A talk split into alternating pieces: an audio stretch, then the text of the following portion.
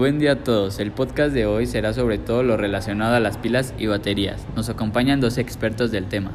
Mucho gusto, mi nombre es Oscar y les, les, explicaré la diferencia entre batería y pila. Una pila es un dispositivo que convierte energía química en energía eléctrica.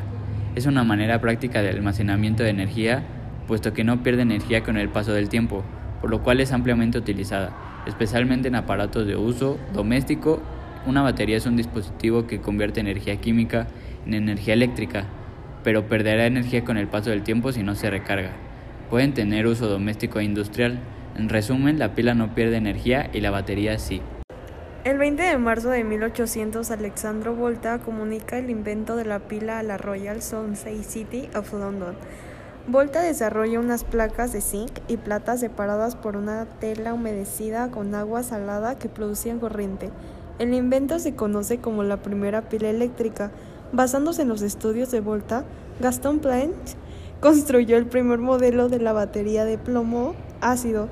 La batería de Planck empezó a comercializarse con éxito a finales del siglo XIX. Dio origen a un largo proceso de perfeccionamiento e innovación que dieron origen a la batería tal cual la conocemos hoy. La NOM 052 Semarnat 1993 indica que los productos de desechos de pilas y baterías son un residuo peligroso, por lo que deben ser manejados de acuerdo con lo previsto en el reglamento de la Ley General de Equilibrio Ecológico y Protección al Ambiente, LEGEPA. En materia de residuos peligrosos y las normas oficiales mexicanas correspondientes y demás procedimientos aplicables.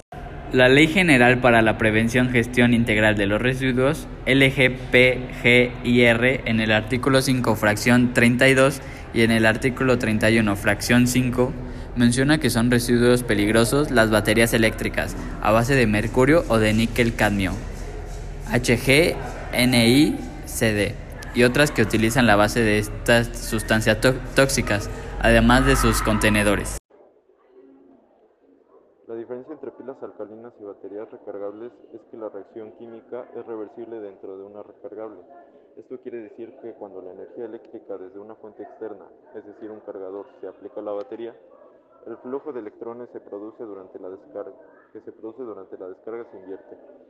Un dato a destacar es que las pilas recargables no son más baratas que las pilas convencionales y además es necesario comprar un cargador de pilas para recargarlas pero el mayor gasto económico inicial se amortiza rápidamente ya que la vida útil de una pila recargable es muy superior a la de una pila convencional. Las baterías en su mayoría contienen litio, el cual es muy contaminante. Para que se den una idea, una pila para un reloj puede contaminar el agua suficiente para llenar una alberca olímpica. Es por esto que las baterías usadas Deben procesarse por separado y no deben mezclarse con la basura inorgánica o de otro como lo que mencionamos antes. La manera correcta de desechar las pilas y baterías es llevándolas a un centro de reciclado. En dichos centros ya saben cómo aprovechar la mayoría de los elementos de una pila.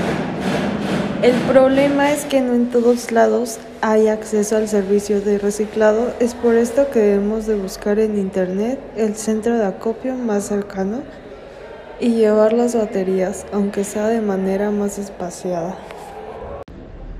Baterías de iones de litio o Li-ion. Las baterías de Li-ion se han convertido en la tecnología más usada en la actualidad. Este tipo de batería apareció para solucionar los problemas de, sus antecesoras, las baterías de níquel metal, hidruro y las de níquel cadmio. Ambas tenían ciclos de carga limitados y muy inferiores a las de litio. Las baterías primigenias no podían hacerse cargo del rendimiento exigente de los teléfonos, que empezaban a aparecer sobre todo porque la vida útil era demasiado efímera. Si ya nos cuesta superar un día completo con nuestros, con nuestros terminales, si los usamos en exceso, imaginamos si siguiéramos con el cadmio y su escasa autonomía. Esa poca potencia dio paso a las baterías que usamos en la actualidad y que incorporan ordenadores, teléfonos móviles o tabletas. Las baterías inconvenientes del litio. Las desventajas principales de las baterías de litio las conocemos todos los usuarios porque las hemos sufrido. Exponer a nuestras terminales a una sobrecarga de trabajo puede conllevar una subida de la temperatura del terminal. También son, muy, son más peligrosas. El disolvente orgánico presente en sus celdas supone que estas baterías sean altamente inflamables. Esa inestabilidad provoca que cada pila en el interior de un dispositivo disponga de un controlador BMS, Battery Management System. Gracias a esta tecnología, Existe un monitoreo en cada celda con el que a la vez se maximiza la autonomía de la pila, se vigilan las sobrecargas excesivas. Y eso ha sido todo por hoy. Espero que ha sido de su agrado sobre las pilas y las baterías, su diferencia, sus características, qué son y su normalidad. Y queda por concluido este podcast. Gracias.